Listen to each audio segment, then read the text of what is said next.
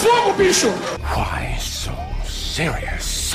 Achou errado, otário? Tadinho é o caralho, meu nome agora é Zé Pequeno, porra. Já chegou o disco voador! Olha o que ele fez! Olha Eu, eu entendi a referência. Highcast. Um podcast sobre cultura pop, mas sobre outras culturas também. Olá, pessoas! Sejam bem-vindos a mais um episódio do Highcast. Eu sou Hector Souza e estou aqui com Yara Lima. Olá, pessoal. Sejam bem-vindos a mais um episódio. E estamos aqui hoje não só nós dois, estamos com o convidado Caio. Quem é você na fila do pão? Fala pessoal, me chamo Caio, sou do CinemaCast e é um prazer estar aqui porque eu sou ouvinte do Highcast, então estar aqui como convidado é bem legal. Já fala aí pra galera também, né? Você tem o seu próprio podcast sobre cinema, a gente vai aqui pincelar umas coisas do cinema, então já faz aí seu mexão logo de cara. Sim, sim, é um podcast sobre cinema, a gente comenta aí filmes que vão estreando aí no circuito. E também a gente tem comentários sobre o mercado cinematográfico, premiações de cinema. Então a gente sempre tenta aprofundar mais assim no. tentar destrinchar um pouco o filme. Então, um papo bem legal. E tem uma parte com spoilers, tem parte sem spoilers, então todo tipo de público é bem-vindo lá. E se tudo der certo no nosso calendário, esse episódio vai sair na mesma semana que deve sair o episódio do Cinerama do Oscar, porque vai ser depois da premiação. Então se liguem aí, vocês que gostam de premiação. Sim, sim. 네가 내 대신 얘 과외 선생님 좀 해주라 영어 기정이가 그렇게 손재주가 좋다며 서울대학교 문서 위조학과 뭐 이런 거 없나? 아들아, 네가 자랑스럽다. Vamos ao que interessa. Já que a gente não vai falar sobre Oscar, vamos falar de algo parecido, algo que está chamando a atenção, que é o cinema oriental. Algumas pessoas conhecem pelo cinema asiático, que é o sul-coreano, que é o que mais chama a atenção, o chinês, o japonês, que tem crescido cada vez mais, né? O que é que vocês veem aí desse crescimento, desse chamariz que está sendo esses filmes asiáticos, principalmente os sul-coreanos? Primeiramente, a melhor parte desse episódio é que a gente não vai falar do Oscar. Gostaria de deixar explícito aqui, porque, sinceramente, dá pra fazer uns 100 episódios falando só sobre os filmes indicados, sem falar necessariamente do Oscar. E mais ainda sobre os filmes que não foram indicados. Eu tenho muita coisa pra falar dos filmes não indicados, entendeu? Mas, Caio, pode abrir a discussão aí. Seja bem-vindo ao Highcast. Valeu, valeu. Então, quando a gente pensa em, sei lá, produto audiovisual oriental, pelo menos pra mim, na minha adolescência, o que eu tinha de referência eram os animes, né? E, ou os doramas também. Mas o cinema mesmo, assim, pelo menos na adolescência, eu não tinha tanto contato, assim, com o cinema oriental. Isso aí foi mais quando eu tava entrando mais pra cinefilia, assim, que aí eu comecei a pesquisar mais a fundo e descobri, né, como foi crescendo, como foi sendo desenvolvido. E é legal que o cinema oriental é um tipo de cinema que é muito calcado em cinema de gênero. Você tem filmes de ação, você tem uma, tem uma coisa da vingança também. Eles têm muito filmes de vingança, eu não sei, principalmente o, a Coreia do Sul. Eu não sei se tem alguma tese que explique esse fascínio aí pela vingança deles, mas é uma coisa que é recorrente. E é interessante a gente ver como isso foi mudando ao longo do tempo, né? Porque anos atrás não, não se ouvia, era cinema hollywoodiano e acabou, né? O cinema oriental tá virando referência e hoje em dia, principalmente o cinema coreano, ele, o sul-coreano, ele é, se eu não me engano, é o terceiro maior, maior indústria assim, né, de cinema. Tá ficando atrás da Índia e dos Estados Unidos. Esse ano aí com, com Parasita, né, do Bong Joon-ho, ficou em, em holofote. Eu acho que vale a pena a atenção de todo mundo mesmo, porque é um cinema oriental é muito bom conhecer. E é um mundo novo que a gente conhece, né? Novas culturas, a gente conhece tradições e é importante. E até a ideia de fugir um pouco daquele padrão clássico que a gente já está acostumado a ver, tanto em relação a atores, né, que é sempre a mesma fórmula. Às vezes parece que o cinema hollywoodiano é uma grande novela da Record, porque são as mesmas pessoas, ou pelo menos são extremamente parecidas. E aí, uma das coisas que eu acho mais legal em assistir é, filmes de, outra, de outros países é justamente essa ideia de ver pessoas diferentes, culturas diferentes. E aí lembra que o cinema também é para aprender, né? Eu acho isso muito maneiro. Sim. E eu acho legal que cinema oriental, pelo menos é, a forma que o cinema é difundido no próprio país deles é que o filme do país deles é, tem, sei lá, a dominância da, da sala, sabe? O cinema hollywoodiano lá, o cinema americano não é, não é, o, não é o foco principal. Lá eles estão assistindo cada vez mais os filmes dele do que alimentando Hollywood. E isso aí é um trabalho de formiguinha gigantesco, né? Para isso chegar no Brasil, isso chegar a acontecer no Brasil, ainda vai demorar muito. Né? E é muito louco você pensar isso, porque isso só se deu por causa de um filme hollywoodiano específico, que foi o efeito Jurassic Park, né? Porque quando o Jurassic Park estreou, lotou quase todas as salas da Coreia do Sul. Durante três meses, basicamente só passava esse filme em todos os cinemas do país. Uma coisa que a gente viu recentemente parecida aqui no Brasil com o Vingadores Endgame, é, o governo percebeu né, que estava tendo esse monopólio do cinema hollywoodiano e disse, não, a gente precisa fazer alguma coisa, sabe? E aí acabou colocando aquela coisa de cotas de tela, que a gente acha que é um, uma coisa que só o Brasil tem para desenvolver o cinema nacional, mas não, todos os países têm e tem muito melhor estruturado do que no Brasil. Bom, cota de tela é tipo é tipo uma janela, né, que você tem uma lei para é, X filmes tem que passar na nos cinemas ou no streaming, nos VODs, e você tem que cumprir essa lei, né? E quando ele dá mais espaço para o cinema é, local, o, o, tipo de cinema, por exemplo, a Coreia do Sul, passar filme coreano nos cinemas coreanos. Isso aí seria a cota de tela, né? E lá, como, lá tem um espaço gigantesco para esse tipo. No Brasil existe a cota de tela, mas não é tão abrangente como lá é, né? Ainda tem muito espaço aqui para o cinema é, cinema internacional, né? digamos assim, cinema estrangeiro. O estrangeiro, no caso, o que vem de fora pra gente ser estrangeiro. Né? Então, cinema americano, por exemplo, Vingadores, sei lá, 80, 90% da sala. Né? É, mesmo tendo cota de tela, Vingadores meio que quebrou essa questão. Né? Sim. Então, é, para exemplificar, eu ia usar justamente essa questão do, do Vingadores, porque quando ele estreou aqui, o de Pernas pro A3 perdeu 300 salas pro filme. Então, tipo, se não tivesse essa questão da cota de tela, o filme teria ainda menos espaço. Porque quando Pernas para Três estreou, Vingadores nem tava mais no auge, se eu não me engano, já tinha mais, mais duas semanas de filme. Então, todo mundo sabe que depois da primeira já dá uma baixada, depois da segunda, então. E o filme perdeu esse tanto de salas. Teve, teve locais do Brasil que o filme não foi exibido, porque não tinha espaço mesmo para para colocar e Vingadores lá, com todas as salas de cinema ocupadas. Então, acho que fica mais fácil para entender. Um exemplo que eu gosto de dar, já que a gente tá falando de Vingadores tanto assim, é que, por exemplo, na China, o... tem um filme chamado Terra Deriva, que foi lançado no mesmo ano de Vingadores, se eu não me engano, quase na, me... na mesma época até. Né? Eles entraram em circuito como concorrentes, digamos assim.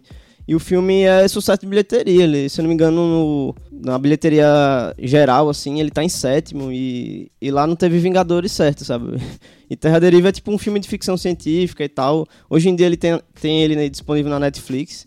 Então foi um, um contraste interessante ver que um filme de lá, né, da, da China, filme de gênero, embateu o, o Vingadores, né? Colocou o Vingadores no chinelo e mesmo tendo tela lá, eles, a galera foi assistir o filme chinês, não, não tava nem aí pro Vingadores. É completamente diferente quando a gente vê um país que envolve na própria cultura, no próprio crescimento dos filmes, das séries. É, porque, tipo, a, aqui a gente, a gente tem uma popularização maior de filmes padrão Globo, né?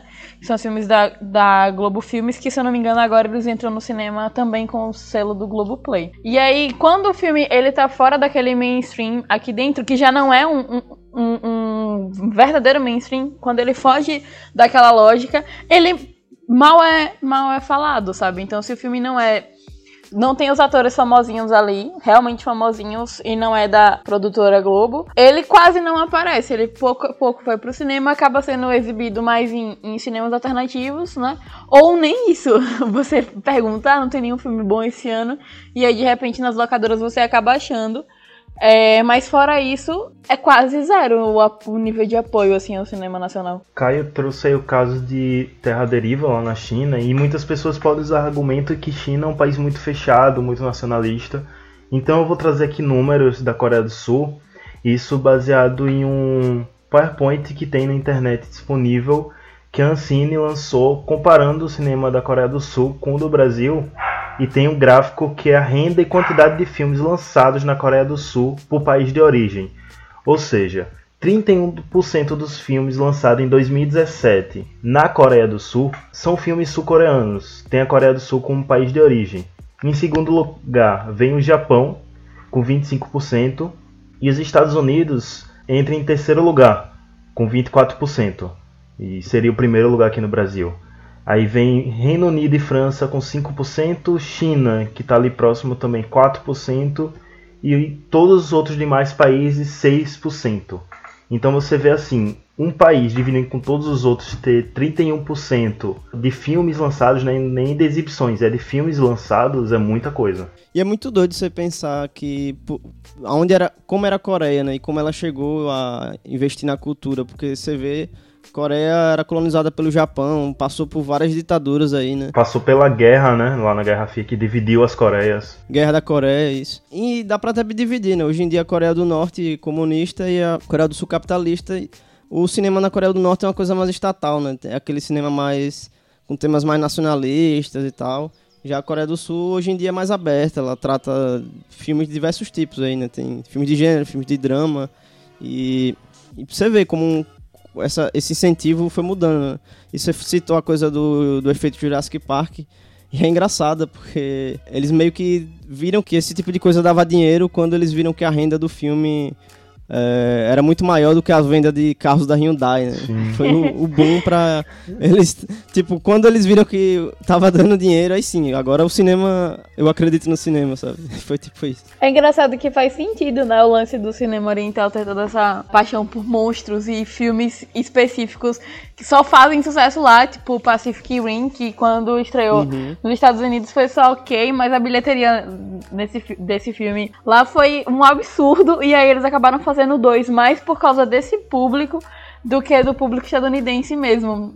Eu não sabia que, que o filme tinha feito sucesso lá, foi Jurassic Park, mas faz sentido, porque aqui tem tanto filme de monstro por lá também. É, o próprio hospedeiro do Bong Joon-ho, né? Tem um, meio que uma invasão de um monstro e tal. Se a gente for parar pra ver o que a gente, entre aspas, conhecia do cinema asiático antes desse boom eram filmes de monstros que a gente assistia os remakes dos Estados Unidos, né? Por exemplo, principalmente filmes de terror. O Grito, pouca gente sabe que tem origem do cinema asiático. O próprio Godzilla, sabe? É uma história que é de lá, da, da China, se não me engano. Não, do Japão. Godzilla é uma história do Japão que foi adaptada nos Estados Unidos. E eu acho que a visão, pelo menos do brasileiro ou do estrangeiro, digamos assim, cinema oriental, algumas vezes é de forma muito estereotipada, né? Acha que o cinema oriental é só artes marciais ou, ou esse tipo de coisa, né? Você vê que pra. Isso tá quebrando mais agora, com essa, esses filmes chegando mais aqui e tal, né? Mas até então, sei lá, uns 10 anos atrás, a, a gente achava que só tinha esse tipo de filme, né? Sei lá, Jet Li, Bruce Lee, esse tipo de cara, né? Até aquele Kung Fusão, né? Que acho que é de 2004, se eu não me engano. Que é uma, é uma zoeira com, esse, com essa questão, mas não deixa de ser uma visão estereotipada é, do, do que, de como a gente enxerga o tipo de filme que é produzido lá. 제시카 외동딸 일리노이 시카고 과선배는 김진모 그는 이사중 e a gente tá falando tanto em gênero, eu acho que dá pra gente entrar no, vamos, entre aspas, queridinho dessa temporada de premiações do queridinho estrangeiro, né? Que é o Parasita. Que ele faz uma mescla e subverte esse gênero, sabe? Você vai assistir, você não sabe muito bem o que tá esperando, e ele mistura drama com comédia, suspense, investigação. Um milkshake de gêneros, né? Eu acho que eles.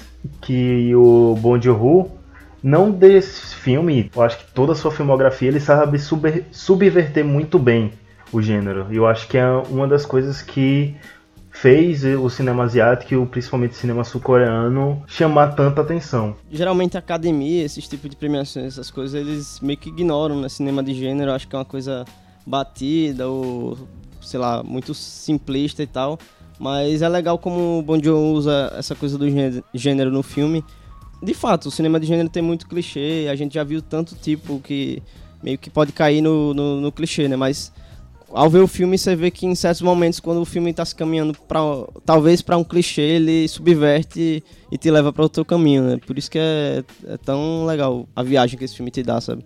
Você, uma vez, a hora você está sentindo uma, uma, emoção, ele já te coloca outra, ou te faz desacreditar o que você tá vendo. E realmente é um, é um, é um milkshake de gêneros e ele domina muito bem essa área. E como Yara falou, também tem a coisa da crítica social, né? Que ele não é só um filme raso de gênero, ele vai a fundo nas suas críticas, tem realmente um conteúdo lá, tem camadas onde quem vai assistir talvez não consiga interpretar todas as camadas, mas todo mundo que vai assistir vai conseguir interpretar alguma coisa. Nem um filme muito raso também não é um filme tão cabeça, que às vezes também a gente tem muito esse julgamento dos filmes de fora que são filmes cabeça demais, são filmes muito para pensar, sabe? Muito cult. Ele faz uma crítica ao capitalismo, mas ele, e fica bem claro, né? Ele te coloca no porque não adianta também você fazer um filme que não seja acessível para todo mundo, né?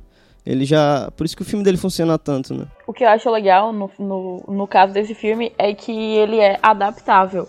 Tipo, eu falo isso no sentido de que todo mundo que assistir vai enxergar alguma percepção com base na sua própria visão. Então, tipo, por exemplo, vou citar aqui, né? Nenhum de nós é de lá, mas eu vou citar aqui o exemplo de São Paulo. A gente tá sempre vendo as pessoas falando sobre o preço de aluguéis, e aí quando você vai ver são mini apartamentos, sabe? Então, eu, eu penso nesse, nesse tipo de situação, quando você vai vendo é, o, o custo de vida ficando cada vez maior é, o salário não vai acompanhando isso, então a tendência é sempre ver é, mais gente desempregada e mais gente sem ter onde morar. Então, quando eu vi o filme, eu bati muito por, esse, por essa visão, sabe? Eu achei isso legal porque eu tava conversando com outras pessoas que assistiram e tiveram visões diferentes da minha, mas com esse mesmo ponto de vista em relação à, à questão da moradia e etc. Então, eu acho que, que o que pra mim bateu muito no filme é o fato dele ser adaptável. E aí, qualquer pessoa que assistir vai conseguir ver alguma coisa ali que bate com a sua realidade. Sim, e apesar de ser um filme sul-coreano, ele é, ele é bastante universal, né? Eu acho que em vários países as pessoas vão ver esse filme e vão enxergar talvez até o mesmo ponto, né? Não é uma coisa muito local. Ele, claro que tem, tem diálogos ali, tem referências que é pro público local, digamos assim, né? Mas você vê que o, a tese mesmo, a, a estética do filme é global, é universal. E eu acho que isso é um lance do Bong Joon-ho também já ter trabalhado fora de lá, sabe? Por exemplo, tem um filme que entre aspas, já tem até um sucesso, é, muitas pessoas assistiram, que é o Expresso do Amanhã. Sim. Que tem até. Uhum. É Chris Evans o nome dele? É, o Capitão América. Foi o primeiro filme dele que eu vi sem fazer ideia que esse filme era dele. Então, muita gente assiste e não sabe que é dele, sabe? E também tem outro filme que fez sucesso em 2017, Okja, que saiu na Netflix. Foi, eu acho que foi o primeiro filme que deu fuzuê de uhum. filme stream entra ou não sim, em premiação sim, e tal. Mas também é um filme traz a cultura deles, mas com essa crítica, mas também é universal, sabe? Todo mundo que assistiu entendeu a mensagem e foram vários elogios ao filme. E é interessante que é um, pelo menos o cinema 2019, muitos filmes conversaram assim, né? Eu, eu, eu particularmente vejo muita semelhança entre Parasita e Bacurau, sabe? Tem vários filmes que, sei lá, mostraram meio que o mal-estar da, da sociedade, é, como as minorias são tratadas no, na sociedade também, né? Até o próprio Coringa, no, é, você pode tentar encontrar algo sobre isso, sabe? Eu não tive essa visão com Bacurau, achei interessante o ponto de vista agora, mas eu enxerguei a semelhança em nós. Eu vi muita semelhança em nós, porque toda aquela questão do, do subsolo, né, do, do pessoal que vivia abaixo, e aí a questão do plot do filme mesmo, então eu vi muito disso é, achei legal, porque eu não tinha visto pelo ponto de vista de Bacurau e faz, faz sentido a, é, o comentário também. Tô pensando sobre isso agora. É interessante né, ver como foram filmes que foram feitos em diversos países diferentes, né? E conversam tanto. Eu, não, eu pelo menos não me recordo de um ano que tenha tido tanta semelhança, assim, em filmes... Claro, os filmes foram premiados, mas eu digo filmes que chegaram no boca a boca, filmes que, que ficaram de fácil acesso, assim, e foram bem difundidos nas redes sociais, né? Existe também aquela coisa do momento político que acaba sendo comum em quase todos os países do mundo, sabe? Tem uhum. essa ascensão da direita em vários países, essa crise acontecendo mundialmente, então acaba que os temas retratados, principalmente desses cinemas de autor mais independente, acaba sendo uma temática mais semelhante mesmo, por querer retratar o que está vivendo hoje em dia. E a gente vê isso sempre em filmes fora do eixo hollywoodiano branco, sabe? É, Yara citou Us, que é do, dos Estados Unidos, é feito em Hollywood, só que é Jordan Peele, um diretor negro. Aí a gente citou Parasita, que é sul-coreano, e Bacurau, que é brasileiro, sabe? É sempre fora desse eixo. É engraçado que eu acho que é até isso que, que às vezes a galera criou essa, esse mito de que o cinema estrangeiro é inteligente, cinema cult é inteligente demais, mas eu acho que na verdade é só porque Hollywood é muito burra, sabe? Então, tipo, você vai. É, você vai encontrar todo tipo de filme é, né, mais fora do eixo, assim. Só que tudo que você for ver em Hollywood é basicamente a mesma coisa. Sabe, por exemplo, se você pega qualquer filme que, que for realmente bom, estadunidense, você não precisa nem cavar muito. Você vai descobrir que aquele filme é remake de alguma coisa. Ou ele é baseado em alguma coisa que foi feito fora de lá. Tem até um exemplo que o próprio Bong Joon faz um. Eu não sei se foi numa entrevista, numa palestra. Ele faz um comentário sobre o Memórias de Assassino, que é o filme dele, e sobre o Zodíaco do David Fincher, né? Que é filmes que tratam de, talvez de coisas parecidas, que é de sobre crime e tal. E o Memória de Assassino veio muito antes, né? E o filme foi fazer sucesso só depois. Mas quando o Zodíaco foi lançado, fez sucesso porque por ser um filme estadunidense, né? Já o Memória do Assassino, que eu acho bem melhor, a galera nem notou, assim, sabe? E fez mais sucesso porque o, o diretor foi entrando no mainstream, né? Porque se não fosse o caso dele tá tendo um pouco mais de destaque, não, não chamaria atenção. Tipo, eu conheci o, o Bong por causa do Expresso da Manhã mesmo, mas só muito depois eu vim descobrir que o filme era dele, acho que na segunda vez que eu assisti, porque eu, eu gosto da história do Expresso da Manhã, que ela é baseada num quadrinho que tá na lista dos meus favoritos. Então eu fui ver o filme e eu achei ok. E aí, bem depois, na segunda vez que eu vi, eu fui olhar lá o nome de quem era o diretor pra ver se tinha mais filmes, e aí eu encontrei ele. Mas, sei lá, se fosse talvez depender de um filme que não fosse o Parasita, no caso, talvez ele fosse chegar em mim, assim, bem, bem depois. E eu ainda me considero uma pessoa inserida no meio da cinefilia. Me perdoe quem gosta de mim. Tu falou esse do Expresso do Amanhã, apesar de ser um filme ali quando o Bong Joon-ho tá meio que trabalhando em Hollywood, digamos assim, nos Estados Unidos, né? Mas dá pra ver até muito, uma certa semelhança com Parasita sobre a questão da arquitetura, sabe?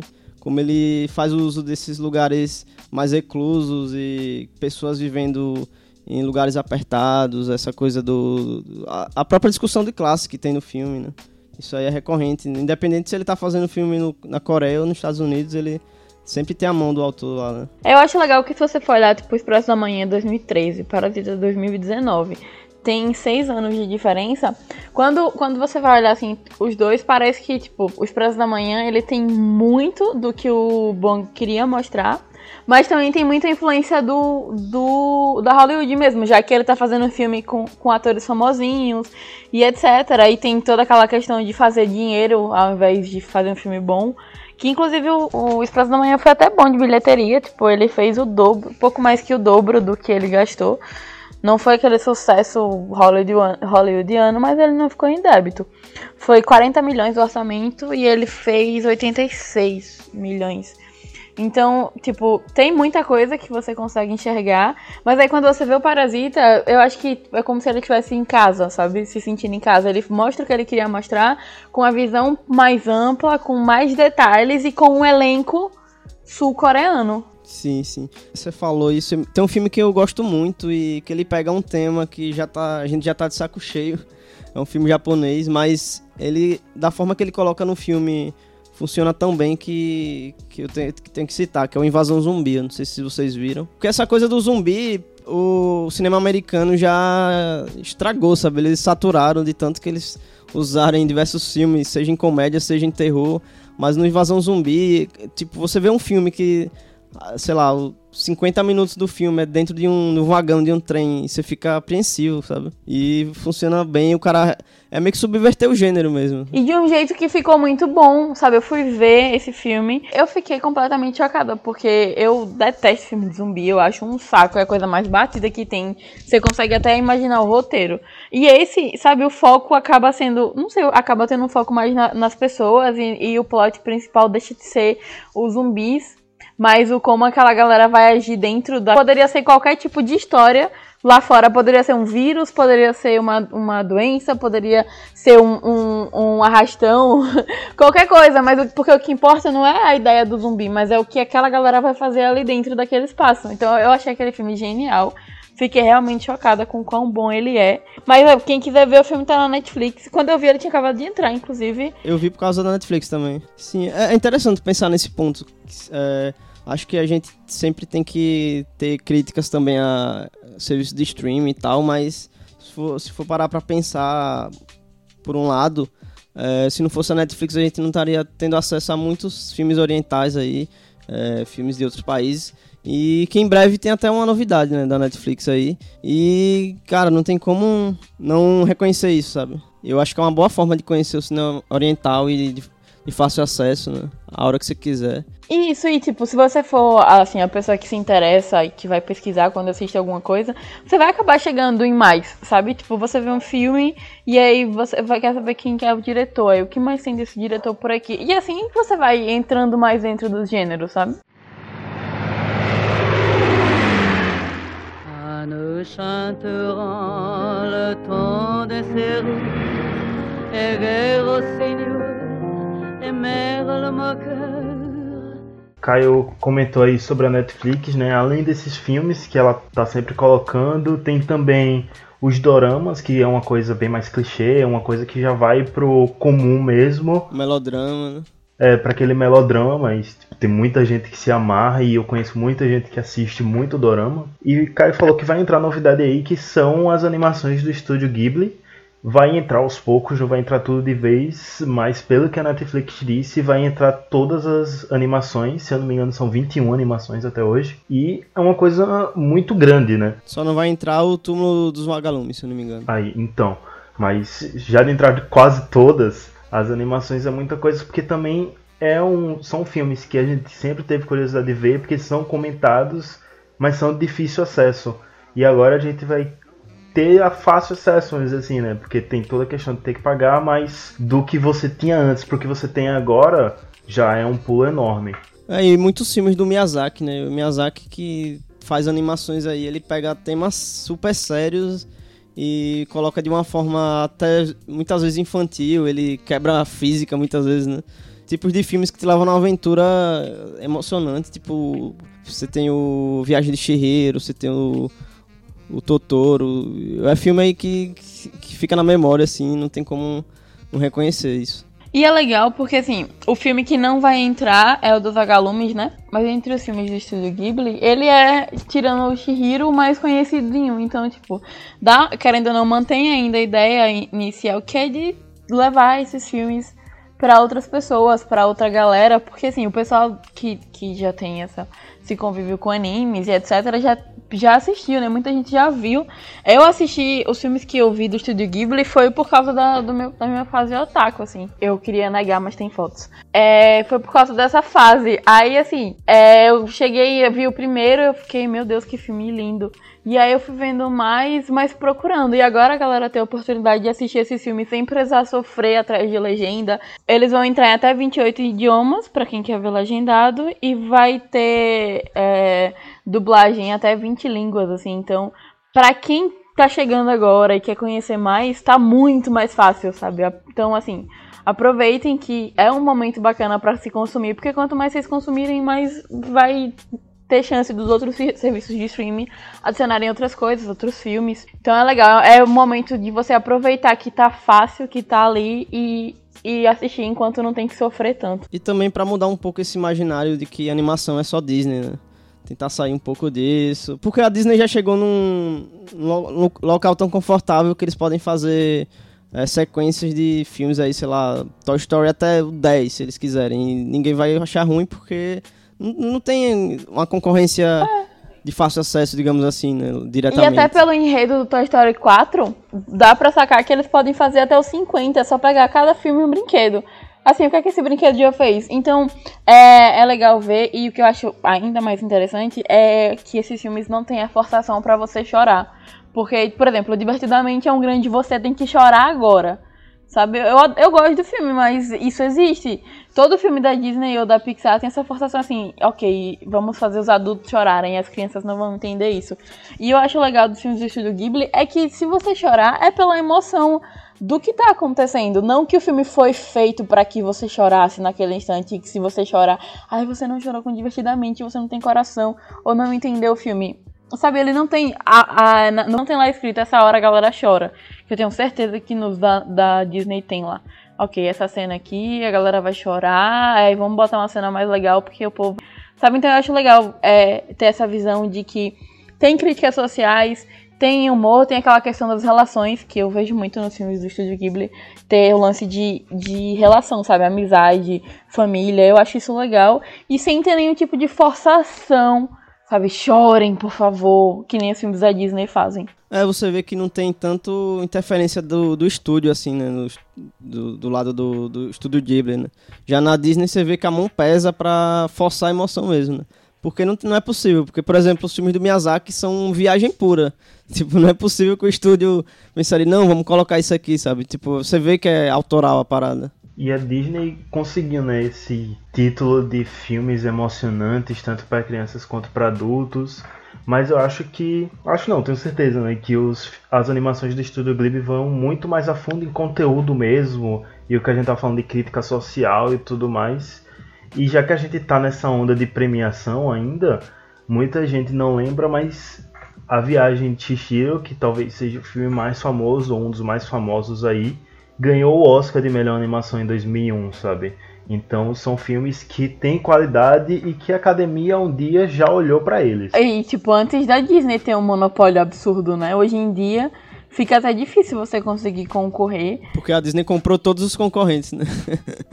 Isso, exatamente. O ponto é esse, ó, o que você for ver, esse filme indicado, é da Disney, esse aqui é da Disney, esse aqui é da produtora que a Disney acabou de comprar. Tipo, a Disney, ela tá um selo em tudo, sabe? Então, é, é legal ver que se esses filmes tiveram espaço um dia, eles podem ter de novo.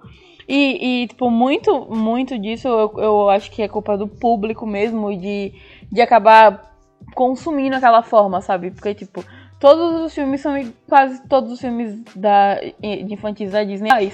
Você pega. Tem a questão representatividade, que aí já é naquela fórmula batidinha.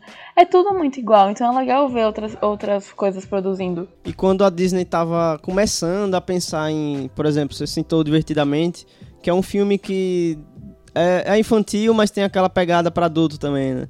quando a Disney começou a pensar nesse tipo de abordagem, tipo, o Estúdio Ghibli já fazia isso lá atrás, sabe? De tentar é, mesclar esse, esses públicos, assim. 今天人多齐呀，好久没这么聚了，奶奶就等着这一天呐。哎，大口咬，哇！ Eu queria voltar pro live action, vamos dizer assim, mas para filmes desse ano que foram esnobados, né? Nessas premiações, que tem dois, um já foi citado nesse episódio, que é Terra Deriva, que lá fora foi um filme super elogiado, tá aí na Netflix, mas não conseguiu disputar muita coisa. E outro que acabou disputando alguns prêmios, disputou melhor filme de, no Globo de Ouro, melhor filme estrangeiro, foi The Farewell, que chegou aqui no Brasil como A Despedida. São dois filmes chineses, The Farewell na verdade é uma coprodução, mas são dois filmes asiáticos aí que têm bastante qualidade e foram esnobados. Parece que até uma cota, sabe, que a academia tem. Não, só pode entrar um filme estrangeiro para ser destaque esse ano. Pois eu tenho até uma, uma teoria, você falou em cota. É, a academia esse ano é, viu que não tinha como ignorar o Parasita, né? Aí eu acho que eles pensaram, a gente só tem espaço para uma minoria, né? Aí ou vai, uma, ou vai os asiáticos ou ele coloca negros, né? Parece que foi isso, porque não é possível eles não terem indicado nós, né? Assim, nem disfarçaram, né? Foi, foi bem na cara mesmo. E parece que eles só tinham espaço para eles e pronto. E por mais que Parasita esteja aí disputando o melhor filme, a gente já sabe que na verdade, quando a pessoa, quando você ouvinte estiver ouvindo esse episódio, já saiu o resultado mas a gente aqui no passado já sabe que quem vai ganhar é 1917, né? então Parasita vai ter que se contentar aí com o melhor filme estrangeiro apenas. Cara, mas o, o The Farewell, você citou, é, eu adoro esse filme. Eu vi duas vezes já. É muito bom, pô. Na segunda eu chorei, porque não, não tem como. eu não, não, sei porque eu não chorei na primeira. É, e é interessante como, mesmo sendo a coprodução, o filme é todo filmado lá no, no Só o início e o final, se não me engano, é no, nos Estados Unidos, mas a boa parte do filme é no, na China, né? Yara, chegou a assistir esse filme? Não, não cheguei a ver ainda. Você me indicou, está aqui na minha lista. Irei assistir em breve. Mas eu acho muito triste a, ideia de 1917 ganhar. Porque, pelo amor de Deus, velho, tá filme Oscar do cacete, sem condições. É, não dá. E convencional demais, não. E não soma nada, sabe? A impressão que eu tenho é que ele, o cara pegou assim, ó, o que, que a gente já teve de vencedores no Oscar? Faz aí um apanhado em todas as edições e vê o que é que mais deu. Pronto, teve muito filme de guerra, bora fazer um filme de guerra aqui e ver se. nos moldes certinho. Aí pegou o, o Dunkirk, né? O filme lá do Nolan. E aí botou um pouco de emoção, porque faltou isso no do Nolan. Vamos botar um pouco de emoção, que acho que só faltou isso pro Nolan ganhar. Aí, ok, bora ver se agora dá certo. É muito. Se vocês estiverem ouvindo isso e ele tiver vencido, vocês já sabem que todos nós somos contra. Cara, eu, eu fiquei pensando, sei lá, a gente tá em janeiro ainda, né? Lá, lá pro início de janeiro Trump quase declarou uma terceira guerra mundial aí, né? E, e os caras querem dar um Oscar pra um filme de guerra, é sério isso. Sim! Será que não pega meio mal, não, isso aí? Tipo, vocês estão olhando o contexto político de onde vocês estão, gente, pelo amor de Deus. O ano passado o Green Book, esse ano o filme de guerra. Tá bom, o próximo ano vai ser o quê? Num cenário onde a gente falou tantos filmes com críticas sociais, né? Pois é. Isso reforça a minha teoria de que Hollywood é burra, entendeu? Hollywood é burra. Aí você pega um monte de filme massa que tá falando das coisas que os caras estão vivendo e os caras nem se ligam. Eu fico me perguntando se eles estão vendo os mesmos filmes que a gente, sabe? Parece que a bolha deles é. Sei lá, eles escolhem três filmes para ver, ah, vai ser esse aqui, pronto. Gostei do de guerra, pronto, acabou. Não conversa assim, nem nas indicações, nem no que eles premiam. E já que Caio falou dessa coisa, será que eles estão vendo os mesmos filmes que a gente? Eu vou entrar em outra polêmica aqui, que foi até quem acendeu o pavio foi o diretor de Parasita, Bong Joon-ho, nenhum dos seus discursos onde ele disse que quando os Estados Unidos superasse a barreira da legenda, eles iam conseguir assistir ótimos filmes, né? Isso se dá porque os estadunidenses parece que eles não assistem filmes que não sejam falados em inglês. Tanto que no Oscar não é melhor filme estrangeiro, é melhor filme em língua estrangeira. Então eles têm essa coisa do nacionalismo exacerbado. Na verdade, a xenofobia fantasiada de é, nacionalismo exacerbado, mas, assim, é outra coisa também que a gente pode colocar em xeque, né? Tem até uma regra meio idiota deles, porque bem que você falou que é filme em língua estrangeira, tipo. É, quando um filme, se eu não me engano, tem que ter 70% do, do, da língua estrangeira. Se você fizer um filme, sei lá, em Marrocos e foi em inglês, tipo, seu filme não é elegível pro Oscar porque você não tá falando sua língua nativa, digamos assim. Tipo, não importa o que seu filme está sendo filmado lá, não importa que é sobre um, é, um drama local, eles só querem saber se está sendo falado na língua estrangeira, sabe? Aí só assim se torna elegível. E muitos filmes esse ano foram eliminados por essa questão também. Inclusive, essa fala dele sobre eles superarem a barreira da, das legendas é a crítica mais gostosa que eu vi nos últimos tempos, entendeu? Coloquei assim, lado a lado com o, o Spike Lee dizendo que toda vez que tem um branco dirigindo, ele perde o Oscar. Porque é genial, vai. É, porque o pessoal lá, eles não gostam, eu acho, acho engraçado que até em filmes, sei lá, já vi vários filmes em que o pessoal vai assistir alguma coisa e aí para eles é o ápice do cult o filme ter legenda. Não precisa ser nada, sabe? Às vezes a pessoa vai ver a coisa mais besta do mundo, mas tem legenda, já para eles já é uma coisa muito cult. E é doido imaginar como deve ser a vida de uma pessoa que não tem nenhum tipo de cultura e achar que, que legenda é o que torna um filme cult. Se tiver preto e branco e legenda, então. Né?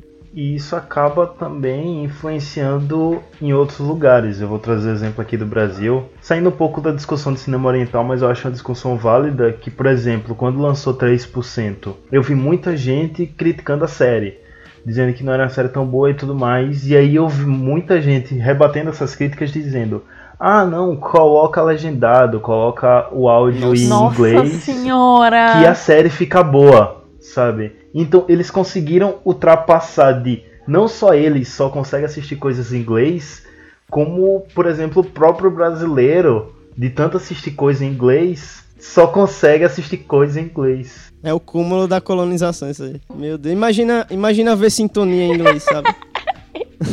aí o funk deles vai tocar Red Hot, pelo amor de Cristo. Não, velho, sem condições. Eu acho o, o ápice do, do viralatismo é você pegar o. É que nem o pessoal que diz que o Brasil não tem filme bom, né? Aí vai usar de exemplo, pega um filme besta estadunidense só porque tem o mesmo elenco. É, aqui vai ter tanta coisa boa. Tipo, aliás, se, no final do episódio o Caio vai postar as redes sociais dele. Se eu fosse vocês, eu seguia, entendeu? Porque a quantidade de filme nacional que sai é, no perfil do Caio é maior do que a própria pesquisa da Ancine. Então, assim, tudo que, tudo que é de filme que vai sair, o Caio fala lá e eu, eu assisti a Vida Invisível por causa dele. Então, tem muita obra nacional aí. E, e não vale, não faz sentido nenhum a galera que faz essas coisas porque, tipo, eu não gostei de 3%, mas eu não gostei. Eu não falei que a série é ruim e etc. Não bateu pra mim. Mas ela faz muito sucesso aqui e ela faz muito sucesso lá fora. Então, assim, é, não faz sentido a galera vir com esse papo de que, ai, vê em inglês porque é mais legal do que o áudio original, sabe? Não faz sentido nenhum. Tem gente que nem assiste, né? Já critica, né? Só porque é produção brasileira. Sim, e quem me conhece sabe que no, na época do Bacurau eu fui chato de, de, de divulgar mesmo, sabe? E tanto que, pra mim, o filme... Eu tenho, eu tenho algumas críticas pro filme, eu gosto muito, mas, mas tem, eu acho que a simbologia que ele representa é, é, gigante, sabe? Tipo, o que o filme representa. E hoje em dia eu meio que tô, eu tô meio que de fiscal aí, porque tem, tinha muita gente que foi no hype, foi ver Bacurau e tal, mas, mas, mas sei lá, 10 minutos atrás estava falando mal do cinema brasileiro, o passou Bacurau, parece que não tem cinema brasileiro mais, sabe? Isso, é tipo, é, é enxergar que Bacurau foi um filme fora da curva, quando na verdade ele tá sendo o resultado de uma estrada, né? Olha que filosófico. Tipo, é, Bacurau é muito, eu achei ok, assim, tem alguns problemas, vários problemas com o filme. É, tem muita coisa ali que me incomoda, mas é um filme que é bacana e, e tipo, acho que o fato, só o fato dele incomodar as pessoas e, e a galera debater por que que incomoda, só é mais uma prova de que tá fazendo sucesso. Só que no mesmo ano teve aquele Morto Não Fala, que eu gostei, eu achei o filme muito bacana. O trailer, só o trailer assim, eu fiquei, meu Deus, esse filme é nacional, caramba, que legal. Eu fui procurar pra ver e eu achei sensacional, sabe? Que filme bom. Então é no mesmo ano. Aí teve A Vida Invisível, que foi o, o representante do Brasil, né?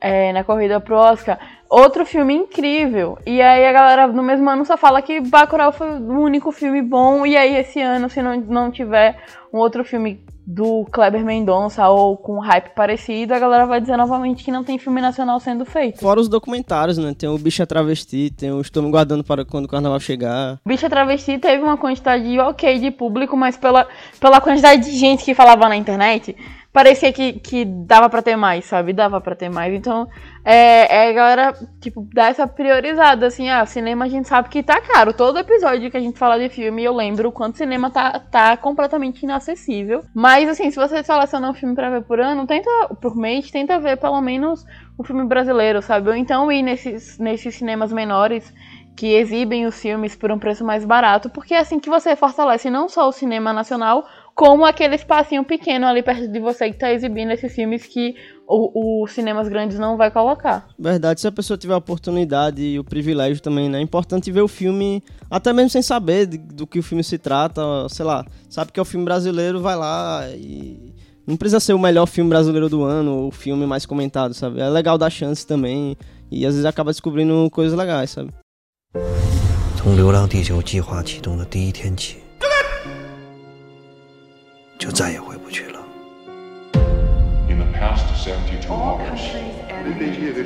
地球错失了最后的逃命机会。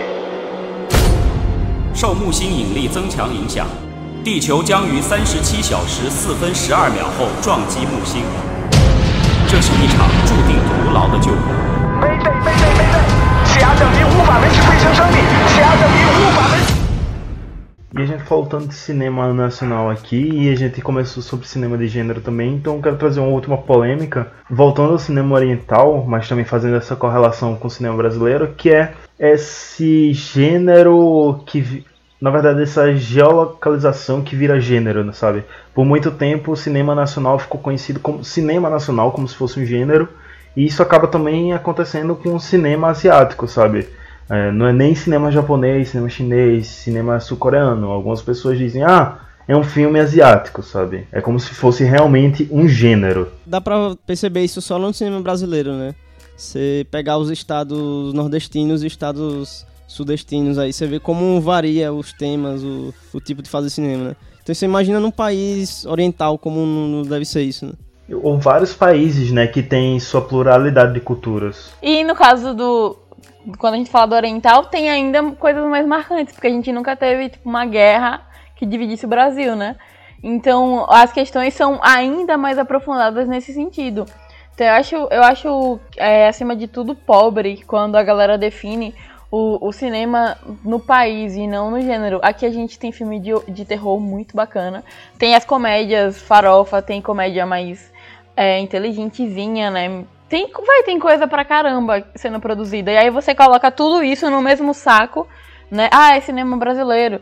E aí parece que, que sempre, aí sempre parece que tá tendo os mesmos tipos de filme, mas na verdade é só você consumindo os produtos Globo. É o, o filme que tem os mesmos atores, ou você vai ver o filme porque tem aquele ator famosinho que você já conhece. E aí, em geral, é, são os atores da Globo. E o outro lance que eu vejo muito é a questão saudosismo. É tipo a galera falar de Cidade de Deus e de Era Uma Vez, mas tem muita coisa atual sendo produzida, sabe? O cinema brasileiro respira pra caramba, e 2019 eu acho que foi um dos melhores anos, inclusive. Então, é, tudo resume a procurar. Do mesmo jeito que, que você que tá ouvindo vai procurar os seus atores favoritos no Instagram, daquela série que você acabou de ver na Netflix, vai estar o que é todo mundo, você pode fazer isso com os filmes que você vê produzidos aqui. E aí você vai encontrar um ator que fez mais dois filmes, e aí daquele, daqueles dois filmes você vai encontrar uma atriz que você gostou e vai procurar aquilo e vai criando uma bola de neve de coisas que você se interessa. Daqui a pouco você tá que nem o Caio falando de cinema nacional com uma propriedade absurda, sabe? E é muito estranho esse ciclo, porque, por exemplo, a gente tem filme brasileiro que é premiado fora e tal.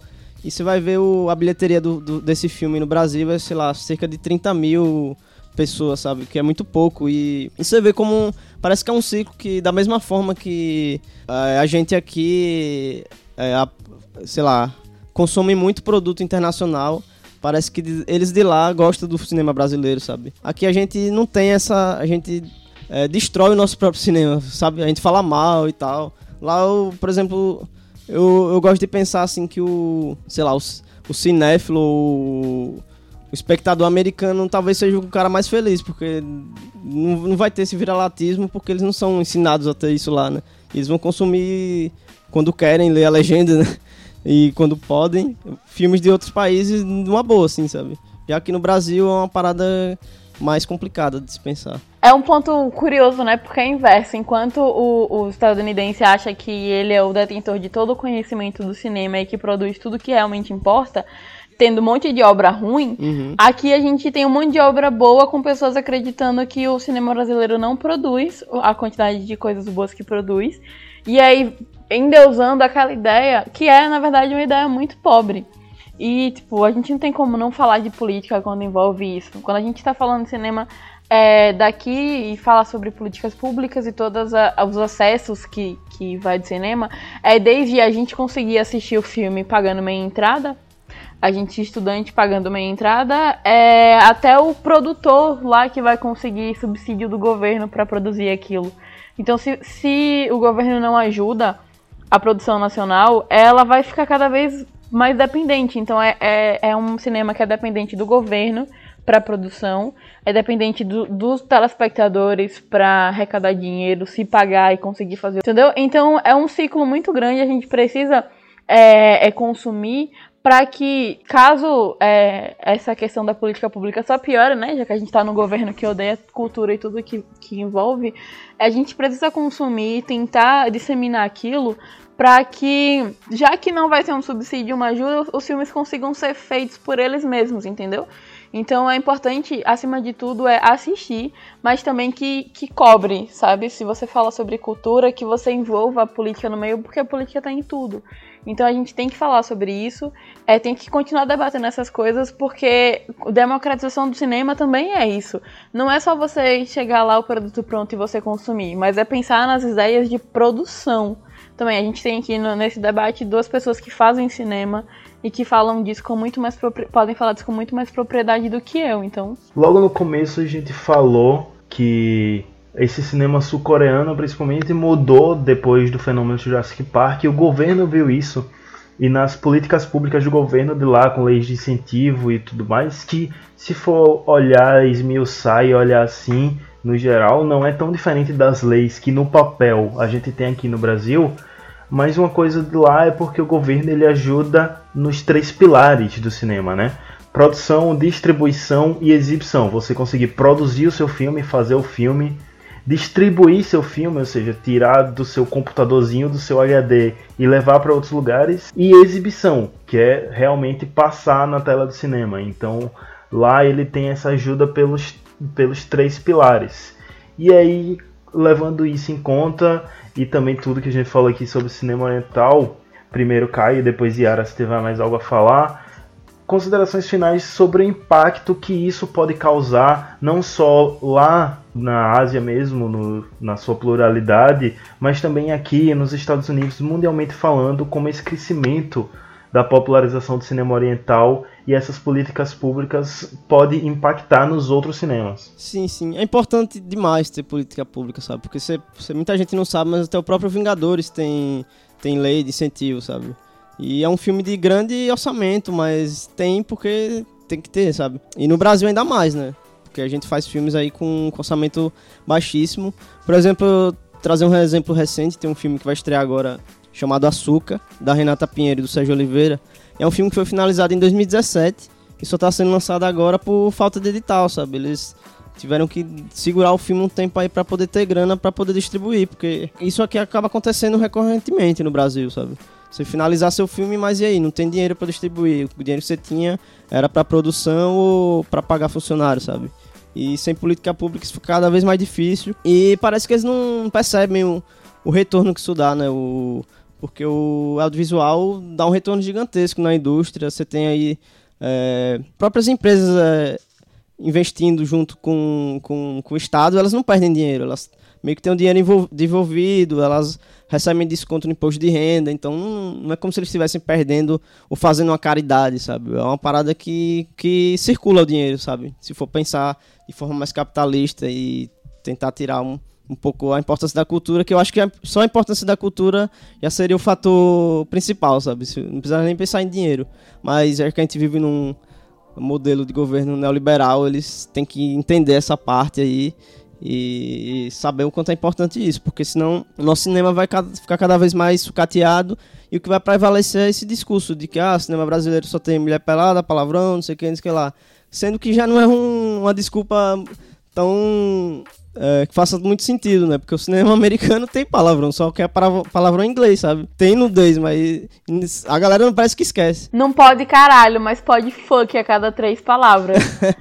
é, parece que soa mais legal para eles, né? Então, por isso que é tão importante a gente difundir cada vez mais, sabe? Eu acho é, ainda mais irritante quando você fala sobre o lance de que dá dinheiro, sabe? Dá dinheiro. Tipo, o governo ele não perde investindo nisso. Na verdade, ele ganha, porque quanto mais gente tiver acesso e mais gente assistir, mais dinheiro o filme vai fazer e o governo também tá ganhando com aquilo, porque ele, ele dá aquelas leis de incentivo e tem o retorno. Só que aqui dentro entrou uma espiral de esquerda positiva, direita, direita, esquerda negativa, direita positiva, que cultura não virou mais uma coisa do país, virou uma coisa de esquerda.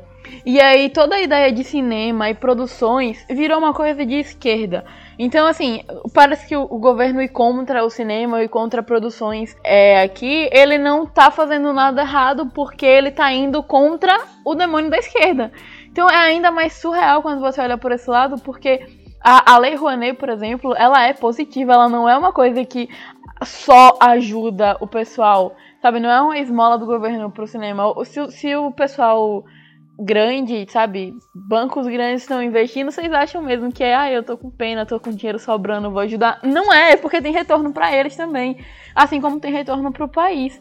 Então é muito irritante você notar que tem produção boa, que tem coisa legal saindo e tem muito mais coisa não saindo porque não tem como ter grana para investir, não tem incentivo por causa do governo que cismou que tudo que é cultura tem a ver com esquerda ou é majoritariamente esquerda.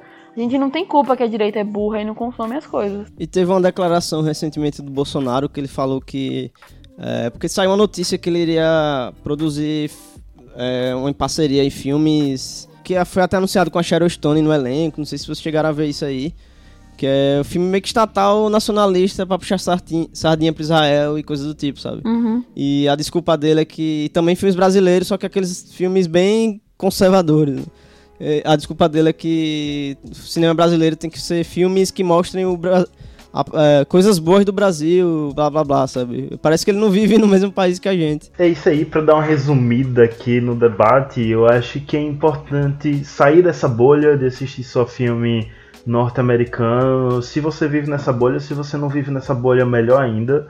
É também assistir produço- mais produções brasileiras, produções de outros países, não ficar só nesses de premiação como Parasita e procurar outras coisas mesmo, nem que sejam os outros filmes de Bong Joon-ho e pesquisar não só sobre filmes, mas também pesquisar mais sobre leis de incentivo antes de sair falando aí da Lei Rouanet e tudo mais. Falar que é mamato, né? É, eu acho que pesquisa para tudo na vida é um fator importante antes de você falar qualquer coisa. E assim a gente finaliza o debate e vamos para as indicações do Highcast. Diz aí, o que é que você manda?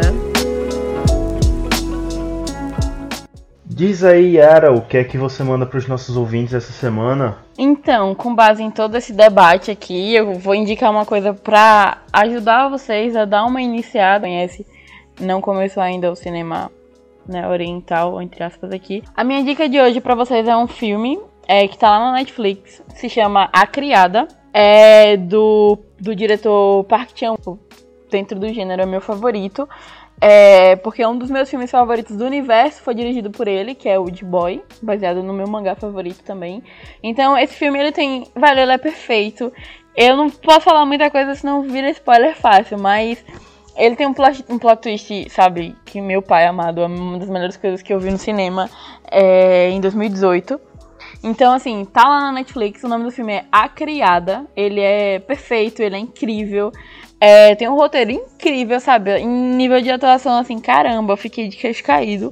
Gostei muito, eu vi o filme como uma surpresa, não fazia ideia do que ia acontecer. E depois do plot twist eu fiquei de cara. Eu fui assistir o filme de novo pra ter certeza de que o que eu entendi, eu tinha entendido de fato. Então é muito bom, tá lá facinho pra vocês assistirem. O nome do filme é A Criada.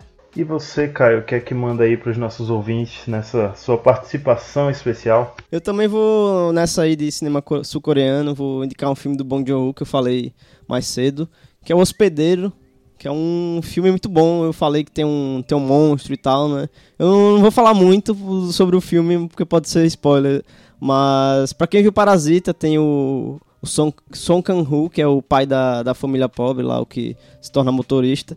Então, é um, um ator muito bom e tá nesse filme e vocês têm que ver. é, tem, tem toda a coisa da subversão de gênero, tem, tem toda a crítica do Bong Joon-ho e se você gostou do, do, do Parasita ou, do Oksha mesmo, você tem que ver esse filme que é um dos um deles que mistura aí drama com fi- ficção científica e é bom pra gostar cada vez mais aí do cinema sul-coreano. Eu também vou nessa de indicar filme estrangeiro, mas eu vou sair da Ásia e vou para África. Eu vou indicar Atlantique, que é um filme que tá na Netflix. É, parece. Ignorem a sinopse, porque quando você lê a sinopse parece que é um filmezinho romance, clichê, só que é aquela coisa. Ele subverte o romance e aí vira uma coisa de mistério também. É muito bom. Vai entrar aqui na lista que, de filmes que a gente não pode se aprofundar se não dar spoiler. Mas eu super recomendo. E entrou na briga pra estar na lista final do melhor filme em língua estrangeira. Ia representar Senegal, só que acabou não entrando. Mas vale muito a pena, talvez valha mais a pena do que alguns filmes que acabaram entrando na lista do Oscar. Fica aí a indicação de três filmes ótimos para vocês assistirem quando quiserem assistir uma coisa diferente.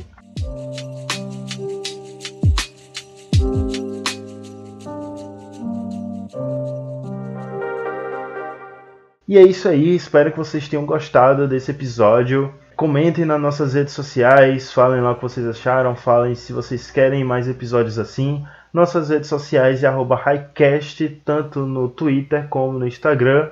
E Caio, fala aí também as suas redes sociais, as redes sociais do Cinerama, pra galera ir lá e ver seus trabalhos e ver aí sua ode ao cinema brasileiro. então, galera, se vocês quiserem conhecer o CineramaCast, no Twitter a gente é arroba CineramaCast, no Instagram arroba CineramaClube. E você pode encontrar a gente aí nas plataformas de, de streaming, de podcast, como Spotify, é, Google Podcasts, Apple Podcasts, e é isso. Espero vocês lá e vamos falar sobre cinema brasileiro cada vez mais aí, que é importante e, e hoje em dia ainda mais, né? Aproveitar e já agradecer aqui sua participação, né? Espero que você volte aí em outras oportunidades. Eu que agradeço. E muito sucesso para tu e pros seus trampos aí. Valeu para vocês também. Yara, você já é de casa, mas também agradeço aqui sua participação e até o próximo episódio. Até o próximo episódio, Muito obrigada, Caio, pela participação, por toda a contribuição e pela por ter aumentado a minha lista de filmes mais uma vez. Toda vez que eu falo com você, a minha lista de filmes cresce, eu acho impressionante. Obrigada a você que ficou até o final. É, como é que tô falando? Não esquece de comentar as coisas que vocês estão falando. E pelo amor de Cristo, comentem se vocês estão assistindo as nossas indicações. É importante para que a gente tenha noção do que, é que tá dando certo e etc. Então, é isso aí, galerinha. Obrigada. E se tem mais filmes que vocês gostam, esses filmes fora do eixo, esses filmes asiáticos, orientais, africanos, é, seja lá de onde for, do Caribe um filme assim fora do eixo que quase ninguém nunca ouviu falar e você ama, também fala com a gente, coloca lá nas redes, joga pro mundo para todo mundo assistir. É isso aí, até semana que vem. Tchau, tchau. Esse foi o Highcast. Até o próximo episódio.